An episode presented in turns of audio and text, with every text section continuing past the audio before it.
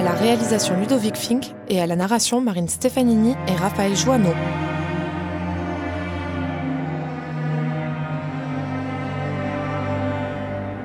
La légende de Sedna, un conte inuit.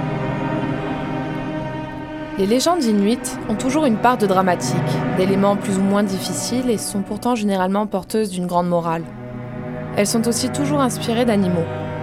Cette histoire est très ancienne. Voici donc la légende de la mère de la mer, Sedna.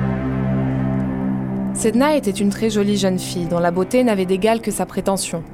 Elle passait ses journées à coiffer sa longue chevelure brune et à repousser les prétendants que son père lui présentait, arguant que ceux-ci n'étaient pas à sa hauteur. Un jour, son père, excédé par tant d'arrogance, lui déclara que le prochain chasseur qui viendrait lui demander sa main l'obtiendrait, de gré ou de force. Le lendemain, un chasseur richement vêtu, mais extrêmement laid, se présenta, et le père de Sedna, conformément à sa menace, lui donna la main de sa fille. Sedna partit donc avec son nouveau mari, qui l'emmena sur l'île où il vivait. Il s'avéra peu de temps après que ce chasseur était en fait un mauvais chaman, et qui vivait la plupart du temps sous l'apparence d'un oiseau. Sedna était très malheureuse de sa nouvelle condition et pleurait toute la journée. Son père, qui l'entendait du continent, pris de remords, décida d'aller la chercher. Un jour, alors que le chaman était absent, il prit donc son kayak et récupéra Sedna.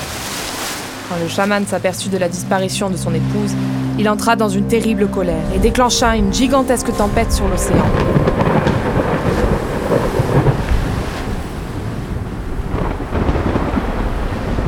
Sedna et son père, qui étaient encore dans leur kayak, furent pris dans cette tempête.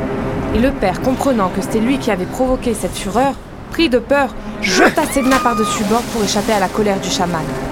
Sa fille essaya de s'agripper désespérément au bord du kayak, mais son père tapa avec sa pagaie sur les doigts gelés par le froid.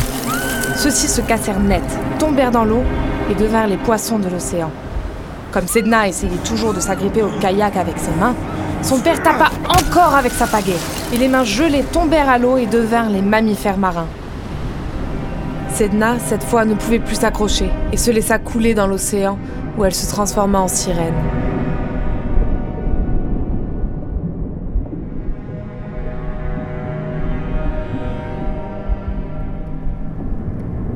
Pour les Inuits, Sedna est la déesse de la mer, qu'ils vénèrent, car c'est elle qui leur donne la nourriture nécessaire à leur survie.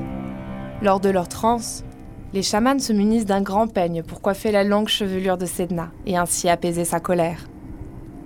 Selon la légende, Sedna, n'ayant plus de mains pour se coiffer, se met régulièrement en colère, voyant les saletés qui s'amassent dans ses cheveux et qu'elle ne peut ôter.